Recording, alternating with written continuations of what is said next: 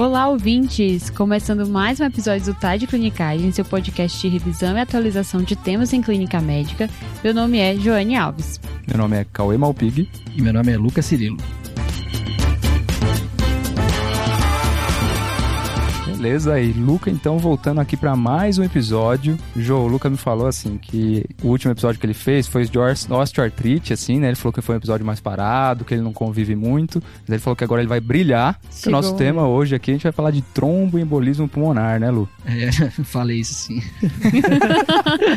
Vou brilhar muito aqui. É uma honra, né? Uma honra. É, então, é um, é um tema bem do dia a dia do clínico também, só que a gente muda de cenário, né? Sai do ambulatório e agora volta pra emergência para atender esse paciente, né, Luca? Uhum. E é legal porque, apesar de a gente já ter alguns episódios aí sobre o, esse tópico específico, sempre tem dúvida, então vale a pena a gente trazer sete armadilhas sobre TEP. A gente tem então o episódio de TEP, o episódio 30, que revisou o guideline da ESC de 2019. E a gente tem outros que são comemorativos aí também, é, né? Que conversam um pouco. Tem o episódio de TVP, que é o episódio 88, que vai revisar tanto critérios como o tratamento, escolha da anticoagulação. Uhum. E a gente tem o segundo bolos, que é o episódio do dedímero. Que também é importante pra gente ouvir, né? E, e realmente conversa bastante com a conversa que a gente vai ter hoje, né? Exato. E não só isso, né? Não satisfeitos, temos tema no guia, tem uma Uhum. revisão de TEP. E no curso de pronto atendimento do TTC, o ilustríssimo Cauê dá uma aula de tromboembolismo pulmonar. Então, pessoal, a gente está chegando no final das vendas do curso. Então, se você está interessado, se surgiram dúvidas, se você quer aprender mais, Além do TEP, outras causas, né? Dor torácica, de infecção sexualmente transmissível, de zura, lom- dor lombar e várias outras condições do PS, entre no link que vai estar aqui na descrição para você poder adquirir o curso. É, corre lá que hoje é o último dia de inscrições abertas, né, Jô? Hoje, dia 16, então, vai ser o último dia pro pessoal se inscrever.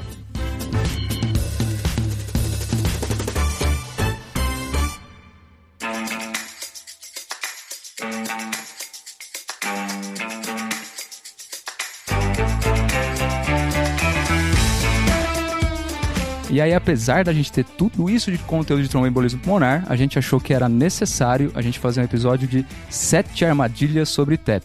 Vai ter bastante coisa aí. É uma situação que é comum a gente ver na clínica médica, né? Mas realmente eu acho que a gente acaba fazendo as coisas muito, muito automáticas, né? E por isso a gente é propenso a cair em armadilhas, mesmo com doenças muito comuns, né? Então Exato. hoje vamos falar um pouquinho dessas sete armadilhas. Quais armadilhas que a gente vai falar hoje, Lu? A gente vai falar primeiro do como interpretar o dedímero. Beleza? A segunda armadilha é em que momento que a gente vai iniciar a anticoagulação. Uhum. A terceira armadilha é como fazer uma estratificação de risco. A quarta é quando trombolizar o paciente. Certo? A quinta é qual anticoagulante iniciar, dependendo da estratificação de risco. Beleza. A sexta, polêmica, TEP subsegmentar ou assintomático, qual que é o Certo. tratamento. Vai dar pano pra manga, hein? É. Isso. E por fim, o- uma atualização de TEP na gestante. Fechou. Eu acho que vai dar pra gente conversar bastante sobre essas situações. Começar aqui na primeira armadilha então, tá? Quando que a gente pede o dedímero numa suspeita de TEP e também como que a gente faz o ajuste do dedímero. Perfeito. O dedímero ele é, é um aliado aí do, do- da investigação de, de trombose venosa já há muito tempo, muito utilizado no pronto-socorro. Só que tem alguma. Tem que passar um, um- um pente fino, tem até o episódio do Boulos, pra gente entender um pouquinho como que a gente vai fazer uma análise mais criteriosa dele, porque ele pode passar a perna na gente. Uhum. Tá, então assim, existe duas maneiras da gente, primeiro de tudo, encarar, é, estratificar o nosso paciente antes mesmo de, de exame laboratorial. Tá. É, você pode, por exemplo, estimar o risco do paciente de ter TEP só pela história clínica dele e apresentação, uma, uma estimativa subjetiva, Sim. e quando o clínico julgar que isso é acima de 15%, você já deveria prosseguir a a, a investigação, Certo. ou então usar um dos scores clínicos. A gente tem o mais famoso, o Wells, o score de Wells para TEP. Lembrar que é diferente do score de Wells para TVP, Exato.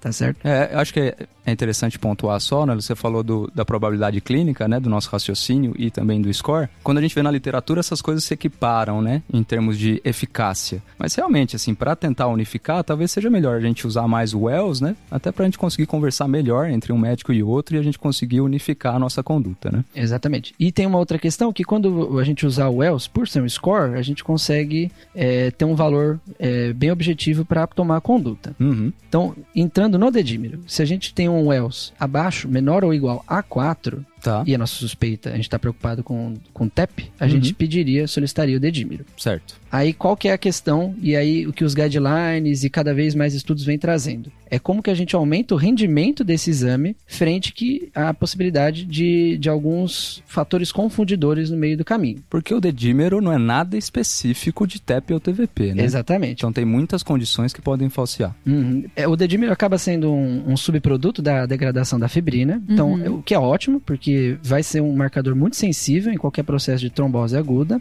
E aí das principais condições que a gente tem que tomar cuidado, eu acho que cinco aqui vale destaque, né? Uhum. Paciente oncológico com um processo neoplásico, paciente com infecção ou um processo inflamatório em atividade, Tá. gravidez, Uhum. internação prolongada e o outro que inclusive é o, o primeiro tópico que a gente vai conversar, que é a idade avançada. Beleza. Então, um dos um, os guidelines já trazem, tem um estudo muito interessante do, do JAMA, que é o ADJUST, né, que ele pontua simplesmente, paciente com o passar da idade tende a, a níveis mais elevados é, nos, nos testes de dedímero. Certo. Isso pode atrapalhar a gente na hora de interpretar. Uhum. Então, o que, que o estudo pegou foi, foi o seguinte: pega o valor do, da idade do paciente e multiplica por 10. Uhum. E esse seria o valor corrigido do dedímero do paciente. Então aqui o valor de corte do dedímero é a idade vezes 10 nanogramas por ml, né? Isso. Porque pode ser que mude um pouco a unidade dependendo do laboratório, né? Isso, tem que analisar qual que é o kit que está sendo utilizado, porque Uhum. o estudo fez com nanograma por ml, Certo. tá certo? E aí, assim, o corte padrão seria 500. Uhum. Então, até 50 anos não tem correção para a idade. Ótimo. Acima de 50, aí faz essa conta. O, interessante desse estudo é que o maior rendimento que apresentou foi quando o indivíduo era acima de 75 anos. Tá. Então, a ideia que, que a gente traz aqui é: quanto mais idoso o indivíduo, talvez ele se beneficie desse, dessa correção pela idade. Uhum. No estudo, ele fala que, por exemplo, em pacientes acima de 75, um em cada três pacientes teve o diagnóstico de TEP quando o corte foi ajustado. Certo. Da mesma maneira, evitou a solicitação de angiotomo Uhum. numa parcela significativa de gente que teria ficaria entre o corte e, o, e a idade ajustada. Beleza. E um outro estudo bem interessante também é o YEARS, né? Que aí ele pega, ele vai por um outro caminho, ele vai pegar três itens dos critérios originais do Wells, que são Uhum. os itens que mais se correlacionaram com a probabilidade do paciente ter TEP Uhum. só pela história clínica. Tá. E aí os itens que ele traz são sinais clínicos de TVP, então EDM, membro inferior, calor, hemoptise e se o clínico acha que TEP é o diagnóstico mais provável. Tá. E aí, como que a gente vai fazer essa análise? Se o paciente não tem nenhum desses critérios do YEARS, Uhum. desses três critérios, a gente pode colocar o corte do dedímero para mil. Tá. Simplesmente dobra o corte. Certo. Se o paciente tiver qualquer um desses critérios, aí a gente usa o, o corte padrão de 500. Tudo bem. Tá? Nesse estudo, teve uma redução de 14% de solicitação de tomografia no pronto-socorro. Uhum. E não mudou o desfecho desses pacientes que acabavam recebendo alta, né? No segmento, a o mais segurança era, foi semelhante. Fechou. Então, fechando a armadilha aqui, lembrando que pro paciente que fecha um Wells menor do que 4, a gente vai pedir o dedímero. E aí, o dedímero, a gente tem duas formas de tentar fazer um ajuste aqui. A gente pode fazer o ajuste do dedímero para idade, então vai ser um corte de 500 até 50 anos. Acima de 50 anos, a gente vai fazer o ajuste de 10 vezes a idade. E aí, a outra maneira, então, da gente fazer esse ajuste é colocando o paciente nos critérios de years. Aí, o years, se ele tiver aquelas três perguntas negativas, a gente vai usar um corte de mil. Se ele tiver qualquer uma delas positiva, a gente vai usar um corte de 500, então. Perfeito, é isso. Beleza. Aí, se você vai usar um ou outro, vai de cada caso, né? Acho que o paciente mais idoso é aquele que a gente tende a, a ir pro adjust. E o paciente que talvez tenha algum comemorativo clínico aí do years, a gente segue o algoritmo do years. Ótimo. Aí vai um pouquinho do feeling clínico também, né? Uhum. Tá, Cauê, pensamos agora no usar o dedímero e tentar fazer esse diagnóstico aí clínico, né? Mas existe já, nesse primeiro momento, a dúvida em relação ao momento de iniciar a anticoagulação, que é a nossa segunda arma- armadilha.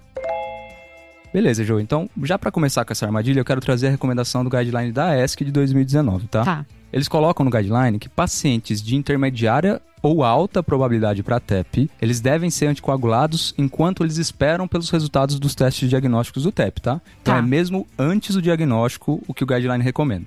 Eu acho que vale a pena a gente tentar entender um pouquinho o porquê disso, da onde vem essa recomendação. Para começar, de todos os pacientes que a gente suspeita de TEP no pronto-socorro, só por volta de 10 a 30% vão realmente ter o diagnóstico confirmado, tá? Tá. Então, realmente, uma coisa que a gente tem que se perguntar é: vale a pena a gente fazer anticoagulação pré-emptiva para esses pacientes? Será que muda desfecho, né? Todo mundo se preocupa com o risco de sangramento, né? Acho que é essa a principal preocupação que vem aqui na cabeça. Exatamente, Jô. O que a gente tem que colocar no peso também é que diagnóstico de TEP no pronto-socorro, muitas vezes ele sofre um certo atraso, tá? Tá. A média, sem falar em termos de gravidade do paciente, é de um atraso de 2,4 horas. O que é significativo, né? Desde o momento que o paciente bateu no pronto-socorro, ele esperar até 2,4 horas para ter o diagnóstico é significativo. Nesse levantamento americano, ele viu que até 25% dos pacientes tinham um atraso muito maior, que era de 7,6 horas, tá? Nossa. Então, é um atraso muito significativo para uma doença que é potencialmente grave. Baseado nesses dados, guidelines mais antigos, até mais antigos do que o ESC de 2019, eles já mantinham essa recomendação de anticoagulação preemptiva no paciente com probabilidade intermediária a alta de TEP, mas baseado em opinião de especialista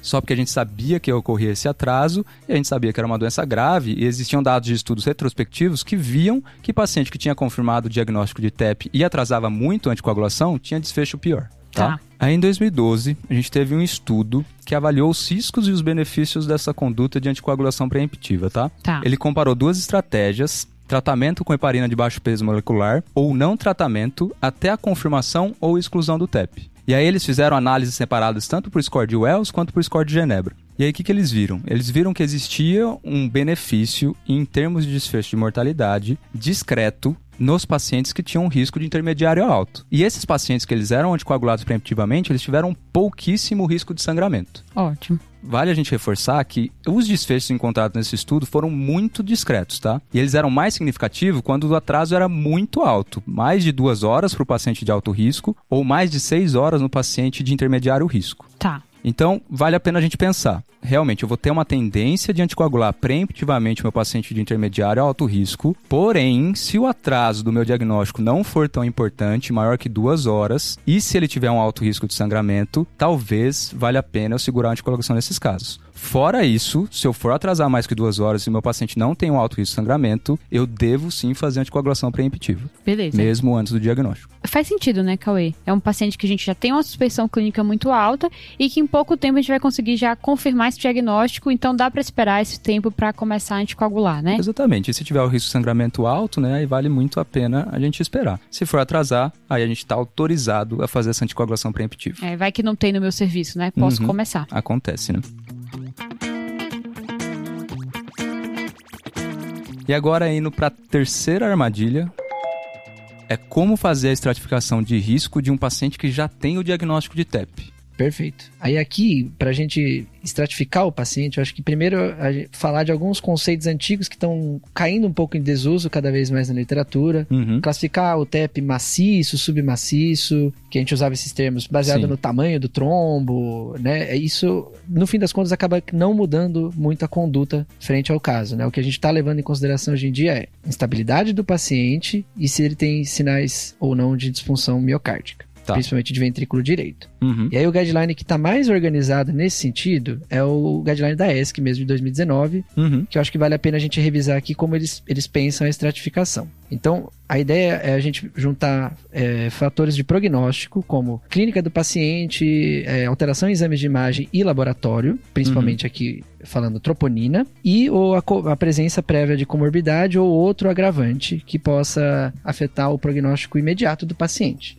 Tanto para severidade do episódio atual, Uhum. como para mortalidade nos primeiros 30 dias. Tá. Que isso são coisas que vai mudar a conduta mais pontualmente pra gente então, né? Perfeito. E aí, o paciente, então, de alto risco é aquele que tem instabilidade hemodinâmica. Uhum. E aqui não tem muita conversa, porque a conduta é totalmente diferente. A gente vai pensar aqui em trombólise, trombectomia. Certo? E agora a questão é o paciente que está com estabilidade hemodinâmica, que Uhum. esse a gente tem a dúvida, né? É um paciente que está tranquilo, eu consigo dar alta para ele, falar em tratamento é, precoce, ambulatorial, Sim. ou é um paciente que eu tenho que manter internado e ter mais cuidado. E aí aqui a gente pode é, lançar a mão do PESE, aí mais um score na, aqui Mais na- um, né? De vários. TEP. É, mas o, o- legal do PES é que ele vai estimar a severidade do evento atual. Ele leva em- Uhum. em conta alguns parâmetros clínicos do paciente, na apresentação e na história, e a gente classifica de 1 a 5. Certo. O 1 e o 2 seria o, paciente de baixo risco. Uhum. A partir do 3 é o paciente de, de risco intermediário alto, Uhum. tá certo? Então, se o paciente tem o PES maior que 3, ele já é um paciente de risco intermediário. Ótimo. Aqui nesse momento que a gente vai avaliar se ele tem sinais e de imagem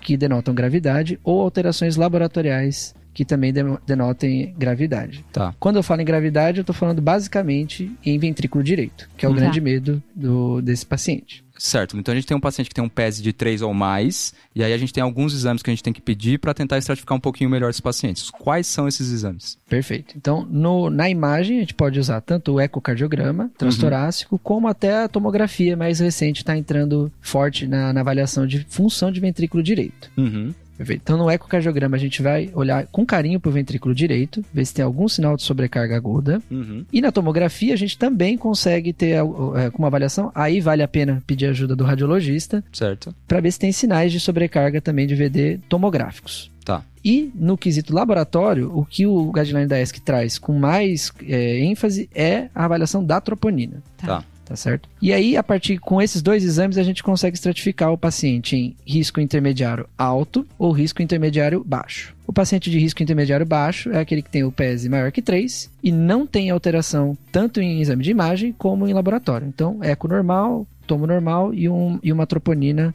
negativa. Tá. Se o paciente apresenta ou exame de imagem ou troponina positiva, ele vira um intermediário alto risco. Por que, que isso é importante? Que talvez esse é o paciente que tem maior probabilidade de degringolar. E isso vai, vai ser é, um fator determinante para a gente decidir como que a gente vai deixar esse paciente monitorizado e até qual anticoagulante que a gente vai usar nele. Muito bom, é importante, né? Esses pacientes de intermediário alto risco, nas primeiras 72 horas do evento, eles têm um risco maior de realmente evoluir para uma instabilidade, né? Então, esses pacientes é interessante deixar eles monitorizados em UTI, pelo esse risco de evolução em 48, 72 horas. E também vai mudar um pouquinho a anticoagulação aqui, porque esses pacientes podem evoluir para uma necessidade de trombólise, se eles evoluírem com instabilidade. É interessante ter esses pacientes na mão, né? Exato. E o paciente de intermediário baixo risco, talvez esse paciente ele pode ser até anticoagulado em enfermaria, lógico, dependendo de como que tiver os outros parâmetros clínicos dele, né? Exatamente. E aí, por fim, tem o paciente que é o baixo risco, que é aquele paciente que tem um PESI 1 ou 2 e também não tem nenhuma alteração do exame de imagem ou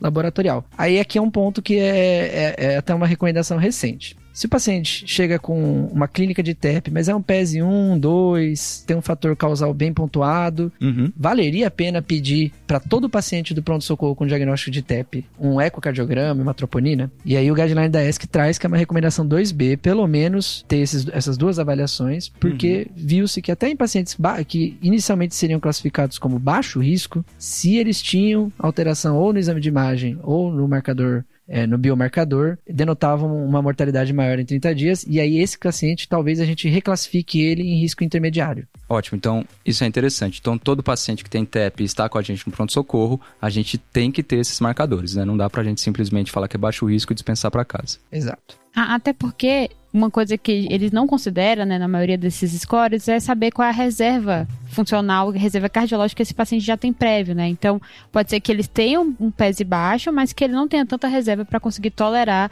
essa mudança, mesmo sendo um TEP que não, não trouxe instabilidade hemodinâmica, né? Hum, é, nem tudo que a gente vê, de fato, ainda está acontecendo. né? Exato.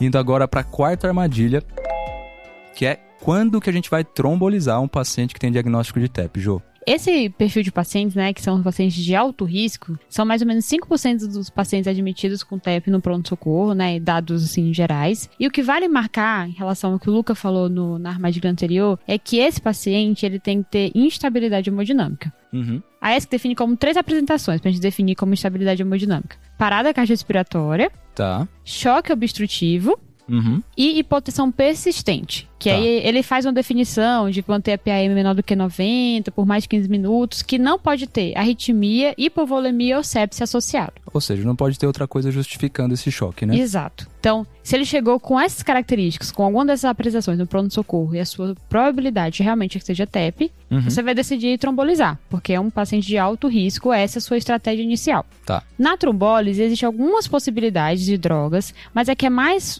disponível é o alteplase. Certo. Temos duas apresentações possíveis para fazer. De 0,6mg por quilo, que você vai fazer a infusão em bolos, ou 100mg, que você vai fazer a infusão em duas horas, para auxiliar e tentar tirar o paciente desse momento de instabilidade hemodinâmica. Porém, como toda trombólise, tem contraindicações. Uhum. E aí, nesse ponto, Cauê, é sempre bom orientar para todo mundo que tá ouvindo a gente, é que sempre cheque, não adianta você ficar tentando decorar todas, porque são muitas possibilidades aqui, o paciente é muito mais complexo, você tá sempre no momento de urgência, Uhum. então vale a pena checar todos os pontos, né, para você ter certeza de que não tem nenhuma contraindicação absoluta. E recentemente a gente lançou um uma série de vídeos falando de trombólise lá no nosso canal no YouTube você consegue checar todos os pormenores em relação à trombólise no TEP. Certo, Joel, o guideline da ESC então dá essas três situações, né? Mas essas três situações é bem claro que o nosso paciente é de alto risco, né? Então Isso. ele tem instabilidade. E aí fica aquela dúvida, né? Que antes a gente chamava do TEP submaciço, quando que a gente tromboliza esses pacientes. Mas acho que trazendo para o que é mais atual,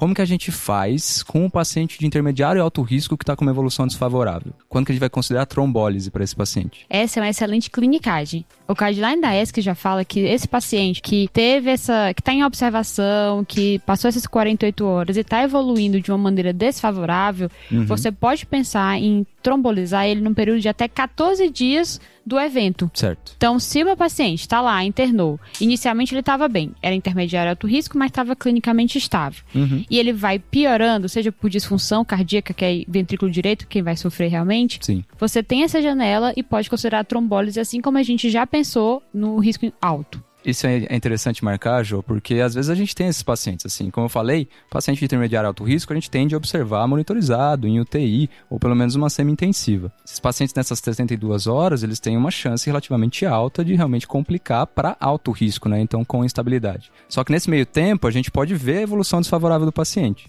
Então, um paciente que me marcou bastante foi um paciente que chegou com TEP pra gente. Era um TEP que a gente chamava de maciço, né? Mas era um paciente que estava no risco ali intermediário alto. A gente internou na UTI e ele estava bem. No dia seguinte que eu cheguei para ver esse paciente, ele já estava com a extremidade um pouco mais fria, ele estava pegajoso, ficando um pouco inquieto, mesmo estando ainda com uma pressão boa. Naquele momento a gente falou, ó, esse paciente está tendo uma evolução desfavorável, isso aqui está realmente evoluindo para um choque, né? O paciente, apesar de estar com uma pressão boa, ele estava com sinais claros de má perfusão. Uhum. E aí, realmente, a hora que a gente fez o eco, tinha sinais de choque obstrutivo e foi optado por fazer uma trombólise para esse paciente. Que é o grande ponto, né, Cauê? Uma, uma coisa que o guideline da ESC também bate Uhum. é que a gente não sabe qual é essa reserva do paciente. Então, as- esse paciente deve ter evoluído ele. Deve, devia estar bem, mas começou a ter tanta disfunção de ventrículo direito até um Exato. ponto que evoluiu pro choque mesmo, né? Uhum, com certeza. Então é bem importante marcar isso. Agora a quinta armadilha é qual o anticoagulante que a gente vai escolher a depender do risco do paciente. Se é baixo, intermediário ou alto risco. E aí, Luca? Perfeito. Então, aqui vamos começar de baixo para cima. Certo. O paciente baixo risco, a preferência de todos os guidelines é pelos anticoagulantes orais diretos. Os DOACs, Os né? DOACs. Inclusive, tem episódio recente, né? O episódio 160, Sete Armadilhas dos DOACs. Uhum. E porque está associado à melhora posológica, menor risco de, de sangramento, quando comparado com os antagonistas da vitamina K, a Uhum. warfarina, né? E a segurança do tratamento equivalente não foi inferior, Certo. tá certo? E aí, o paciente que a gente não pode usar o DOA, que a gente vai para warfarina, Uhum. né? Aí seria o paciente com SAF, Tá. e disfunção renal grave, aí taxa de filtração abaixo de 15, ainda não tem muito estudo com perfil de segurança. Beleza. E lembrar que a gravidez também acaba sendo, não é o anticoagulante de escolha, e vai Uhum. para as heparinas. Ok. Lembrando que né, as únicas terapias que não precisam de ponte dos anticoagulantes diretos é a Uhum. rivaroxabana e a pixabana. Essas têm dose de ataque, né? Isso. Então, geralmente a gente faz a dose ou da rivaroxabana, 15 miligramas, duas vezes ao dia por 21 dias, né, para Uhum. depois fazer a transição para a dose de manutenção. Certo. E a pixabana? E a pixabana é 10 miligramas, duas vezes ao dia também, nos primeiros 7 dias. Uhum. E aí depois a dose de manutenção, 5 miligramas, duas vezes ao dia. Beleza, então todas as outras medicações, né? Então varfarina, fondaparinux, edoxabana, elas precisam de ponte, né? Precisam de ponte. Aí Beleza. se o paciente não, não, não puder utilizar o DOAC ou for utilizar uma dessas, a recomendação é que a ponte seja feita com a heparina de baixo peso molecular, Uhum. a famosa enoxa. Certo. Beleza. E aí os detalhes, né? Pelo menos 5 dias de enoxaparina. Uhum. Se a gente usar a varfarina, a gente ainda mantém por mais 48 horas com INR em faixa, Tá bom. para trocar pela terapia só com a varfarina. Tá. E os outros, né? Então, edoxabana e dabigatrana seria por cinco dias, né? Porque a gente não faz controle de faixa, então não precisa. Depois de cinco dias, a gente suspende a enoxaparina e deixa só as medicações de uso contínuo. Exato. E aí, então, de intermediário risco, Lu, como que a gente faz? Isso. O intermediário risco é o paciente que a gente obrigatoriamente vai, vai iniciar o tratamento internado. Vai Uhum. manter ele em observação clínica, Sim. seriar exames, ver como é que está a evolução. Uhum. Nesse paciente, a preferência, é, não tem dúvida, é a heparina de baixo peso molecular, a enoxaparina. Certo. Você pode fazer tanto é, 1 miligrama quilo duas vezes ao dia, como aquela dose diária de 1,5 miligrama quilo dia. Uhum. Tá. em aplicação única. Pelo menos as primeiras 72 horas do tratamento. Pra depois a gente transicionar pra via oral, né? Isso, ou pro- aí para depois transicionar para o tratamento que o paciente vai fazer a anticoagulação dele a longo prazo. Uhum, certo. Aí aqui que é o ponto. O paciente intermediário alto risco, aquele que está dando sinais que vai instabilizar, que a gente está preocupado com a evolução, Uhum. E, e aí aqui o importante pontuar é que a qualquer momento ele pode virar alto risco e receber indicação de trombólise, Uhum. a gente talvez escolha a heparina não fracionada para ter a anticoagulação do paciente mais na mão. Porque aí seria o caso de suspender a anticoagulação, iniciar a trombólise para depois voltar à anticoagulação. É, aqui é justamente isso que alguns guidelines recomendam, né? Então, o paciente instabilizou, estava em uso de heparina não fracionada, optamos por fazer a trombólise, suspende a heparina, inicia a trombólise, que normalmente a gente vai fazer por duas horas, né? Então, com alteplase, terminou a trombólise, já volta a heparina. Ponto positivo aqui também, né, Lu, é que se esse paciente tiver alguma complicação de sangramento associada à trombólise, pelo menos a heparina a gente tem reversor, que a gente vai fazer protamina, né? Exato. Mas, de, de qualquer forma, a enoxaparina não é contraindicação à trombólise. Uhum. Se o paciente estava usando a enoxaparina e instabilizou, ainda assim não contraindica a trombólise. É só pela facilidade de manuseio, né? Mas não é contraindicação. Exato. E no paciente alto risco, a prioridade é a trombólise. Então, o primeiro passo vai ser o trombolítico e aí Uhum. depois a gente inicia a anticoagulação e aí também a preferência acaba sendo pela heparina não fracionada em bomba. Que também pode ser iniciado depois do fim da trombólise, se o paciente não teve nenhum sangramento maior, né? Perfeito. Então, ó, Luca, eu vou dar uma situação pra você pra ver se você consegue ajudar a gente, tá? Se eu tô no SUS, às vezes em alguns hospitais do SUS a gente não tem enoxaparina pra fazer pra esse paciente. E às vezes eu também não quero ficar fazendo heparina em infusão contínua, porque, pô, eu tenho que ficar vendo TTPA de 6 em 6 horas, né? Um pouquinho mais complicado. Existe alguma alternativa pra esses pacientes durante o período de internação? É, aqui eu sei onde, onde você quer chegar, que é Hum. o famoso protocolo canadense. Famoso, né? famoso. Né, Então, assim, eu acho que tem. A, a inoxaparina, ela é a heparina de escolha no paciente internado. Uhum. Mas tem aquela situação que é o paciente que está na enfermaria, é um TEP intermediário, baixo risco, Sim. que tem dificuldades, principalmente técnicas, para monitorização do, do tratamento com heparina não fracionada. Então, aquele serviço que a gente não consegue ficar coletando TTPA de 6 em 6 horas direito, né? Falta aí essa organização na unidade e tudo mais, né? Exato, isso e, inclusive aumenta até o risco da, da terapia. Uhum, Né? De sangramento, né? Exato. E aí, esse protocolo, ele, ele é, um, é um estudo, na verdade, foi uma meta-análise de um grupo canadense, que já vem, é, já é citado tanto no guideline da CHEST como da Blood, como uma alternativa para anticoagulação com heparina não fracionada subcutânea, Uhum. tá certo? A evidência é 2C, mas, de qualquer forma, ele, ele tem um pouco de respaldo para a gente utilizar, tendo em mente essa situação excepcional, tá, Tá. certo? Como que ele é feito? A gente vai utilizar uma dose de ataque de 333 unidades por quilo, Uhum. Subcutâneo e depois a manutenção de 250 unidades por quilo a cada 12 horas. Tá. Os cuidados que a gente tem que prestar atenção. É, se a gente fizer a conta, no indivíduo de 70 quilos, de liquenin vai dar aproximadamente 3 a 4 frascos por Uhum. aplicação. Tá. E se for aquela heparina 1 mil unidades por ml, vai dar algo em torno de 17, 18 ml. Dá um volume muito maior, né? Exato. Então, assim, tem que orientar o rodízio das aplicações, não pode infundir todo essa, essa- esse volume numa mesmo, no mesmo sítio de punção. Uhum. E tomar cuidado, aquele paciente que talvez tenha um risco aumentado de sangramento, não tenha tanto desse tecido adiposo, essas situações a gente aí vai ter que fazer o sacrifício e manter o, o controle laboratorial com TTPA. Justo. Então, os pacientes de intermediário baixo risco estão indo bem, né? E a gente tem que usar essa alternativa. Parece ser uma boa solução, né? É. Muito bom.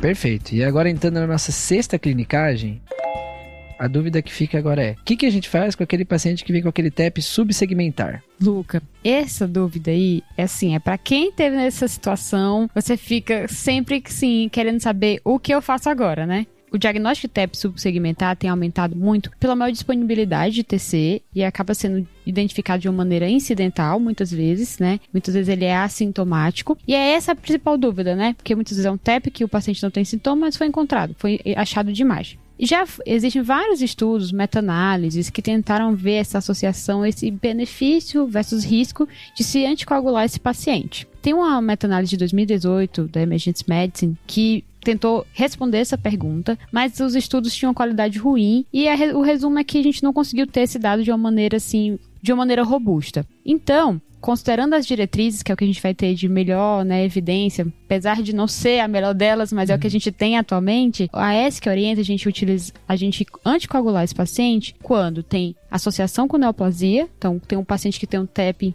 subsegmentar e tem um câncer ativo, quando associado com TVP ou quando tem mais de um subsegmento acometido. Então, dois ou mais você pode considerar anticoagular. Mas não é assim um, um, total consenso entre as diretrizes. Uma revisão recente do New England fez essa confrontação e aí a Chest faz uma outra observação. Ele fala que no paciente tem baixo risco para esse TEP, ele orienta você fazer vigilância clínica e fazer ultrassonografia de membros inferiores, né, ultrassom dupla de membros inferiores, para ter certeza, né, que você não vai encontrar a TVP ali associada e seguir esse paciente dessa forma, né, sem anticoagular, mas sendo rastreado completamente qualquer possibilidade possibilidade de TEV não identificado. E também fala, quando tem um risco maior, aí ele já considera que você vai começar se o paciente estiver hospitalizado, imobilizado, com câncer, em mulheres grávidas e no TEP não provocado. Aí ele sugere anticoagulação. Então, elas divergem um pouco, mas a grosso modo você vai considerar no paciente que seria de maior risco. Uhum. Eu acho que o ponto de, de confluência de todos os guidelines acaba sendo o câncer. Isso. Certo? E aquele paciente de, de maior risco, né? Exato, exatamente. Resumindo, então, né? Fora essas indicações que são mais convergentes entre as diretrizes, o que vale pontuar é que os especialistas concordam que quando o paciente tem um TEP subsegmentar que não tem nenhuma associação com esses fatores de risco, é razoável você não anticoagular, mas você tem que seguir esse paciente de perto por que, que é razoável não anticoagular? Porque o risco de recidiva é muito baixo. Então, entende-se que monitorizando adequadamente, você vai conseguir ver qualquer disfunção ou qualquer sintomatologia nova e aí sim considerar uma nova investigação. Perfeito.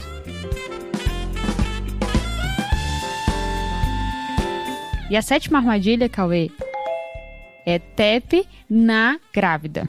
É, aqui vou transformar em três armadilhas, tá, Jô? Tá. Então a gente vai conversar um pouquinho do dedímero, tá. anticoagulação de escolha e trombólise na paciente grávida. Beleza, então vamos começar com o uso de dedímero na grávida. Então, Jô, falando do dedímero, é, como o Luca falou lá na primeira armadilha, né? A gravidez é uma das situações que aumenta o dedímero. Porém, a gente deve usar o dedímero para diagnóstico de TEP em pacientes grávidas, tá? Então, se a gente tem uma paciente com baixa a intermediária probabilidade, a gente vai sim solicitar o dedímero para essa paciente. E se esse dedímero vier positivo, a gente prossegue a investigação. Tá. O que muda um pouquinho aqui é como que a gente vai prosseguir a investigação para essas pacientes. Primeiro exame vai ser ultrassom de membros inferiores. Se vier com TVP, a gente inicia a anticoagulação e maneja como se a paciente tivesse TEP porque ela tem sintomatologia compatível. Beleza. Agora, se vier negativo o TVP, vale ressaltar que angiotomografia de artéria pulmonar não é contraindicada nessas pacientes. Lógico, a gente evita pelo quesito da radiação e pelo risco fetal, mas se eu tenho um ultrassom de membros inferiores negativo, eu tenho que prosseguir a investigação dessa maneira. Uma opção aqui seria a cintilografia ventilação-perfusão, que está associado com menos radiação, porém é um exame muito menos disponível, né? Exato. E aí, se o exame vier positivo, a gente vai conduzir como um TEP. Se o exame vier negativo, a gente exclui o diagnóstico, normal. Tá. Então, partindo do ponto que a gente confirmou o diagnóstico, como é que a gente vai anticoagular essa paciente? Certo. Então, lembrar que aqui a anticoagulação de escolha muda um pouco. Tá. Para essas pacientes, a anticoagulação vai ser parina de baixo peso molecular. Aqui não tem muito para onde correr. Não vamos usar a varfarina, não vamos usar os DOACs, como a gente tem nas outras situações. Vale a pena ressaltar que o uso da heparina não fracionada também é seguro nas grávidas, mas a preferência é pela heparina de baixo peso molecular, ou seja, a enoxaparina, tá? Beleza. E aí, Cauê, vem a dúvida que passou pela cabeça de todo mundo que ouviu esse episódio. Uhum. Posso trombolizar na gravidez? É, aqui difícil, né, Ju? Assim, pelo menos eu nunca cheguei nessa situação que eu tive que trombolizar uma paciente grávida. Mas sim, se eu tenho uma paciente grávida com TEP de alto risco, a trombólise está indicada, salvo ela tenha alguma outra contraindicação à trombólise. Tá. Que vale a pena a gente conversar aqui, né? Como a gente tem que prezar pela vida da criança também, é, é interessante a gente ter uma equipe multidisciplinar envolvida. Então, de preferência, o obstetra tem que estar vinculado ao tratamento e ele tem que fazer o segmento de perto dessa paciente que é de altíssimo risco gestacional. Tá. Beleza? Mas Beleza. não está contraindicada só pela gravidez. Fechou.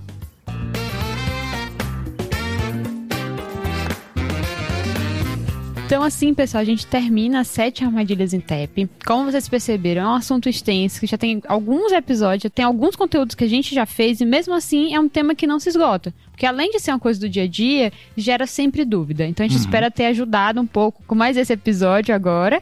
E agora vamos pro salve, né? Bora lá. Vamos lá.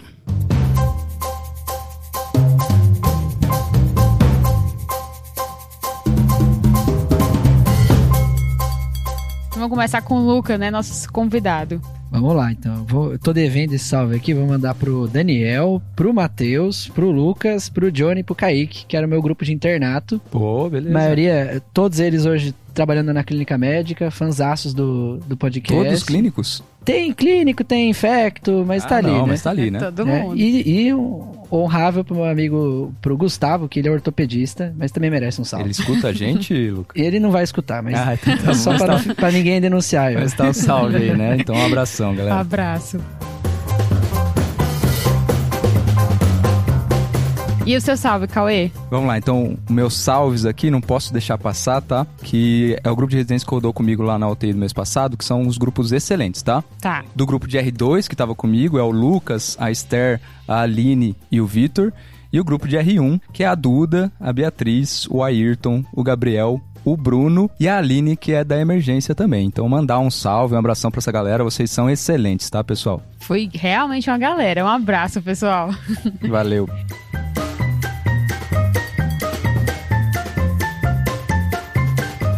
E aí, indo nesse mesmo tom de mandar salves grupais, né? Eu vou mandar um salve muito especial, que é pro pessoal que participou da nossa oficina de raciocínio clínico no COBEM. Foi um momento super legal de ter contato presencial com as pessoas. Tinham vários alunos de diversas partes do país que estavam super empolgados em ouvir um pouco mais, né? Ouvir, eu acho que o TDC presencialmente e recebi muito carinho e eu já passei todo esse carinho que eu recebi pra todo mundo, mas fica aqui o nosso salve e ao mesmo tempo nosso agradecimento por todo, né, esse esse interesse, esse, esse sentimento aí que a gente consegue despertar em vocês. Então fica aqui aquele abraço, pessoal. Com certeza, a gente só tem a agradecer. Aquele abraço, pessoal. Obrigadão. E o salve especial pra galera que tava no Cobem é pro João Gualda, que é nosso estagiário, que foi o braço direito e esquerdo na oficina de raciocínio clínico. Então fica aqui o nosso agradecimento por toda a disponibilidade dele e também, né, ajuda, auxílio. Então, João, fica aquele abraço especial pra você.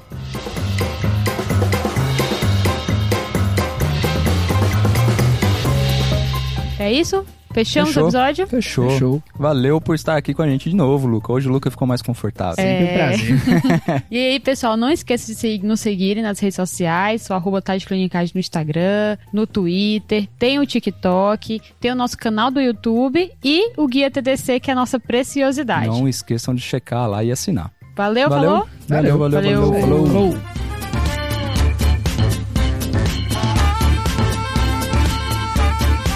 Esse podcast tem como objetivo educação médica. Não utilize como recomendação. Para isso, procure o seu médico.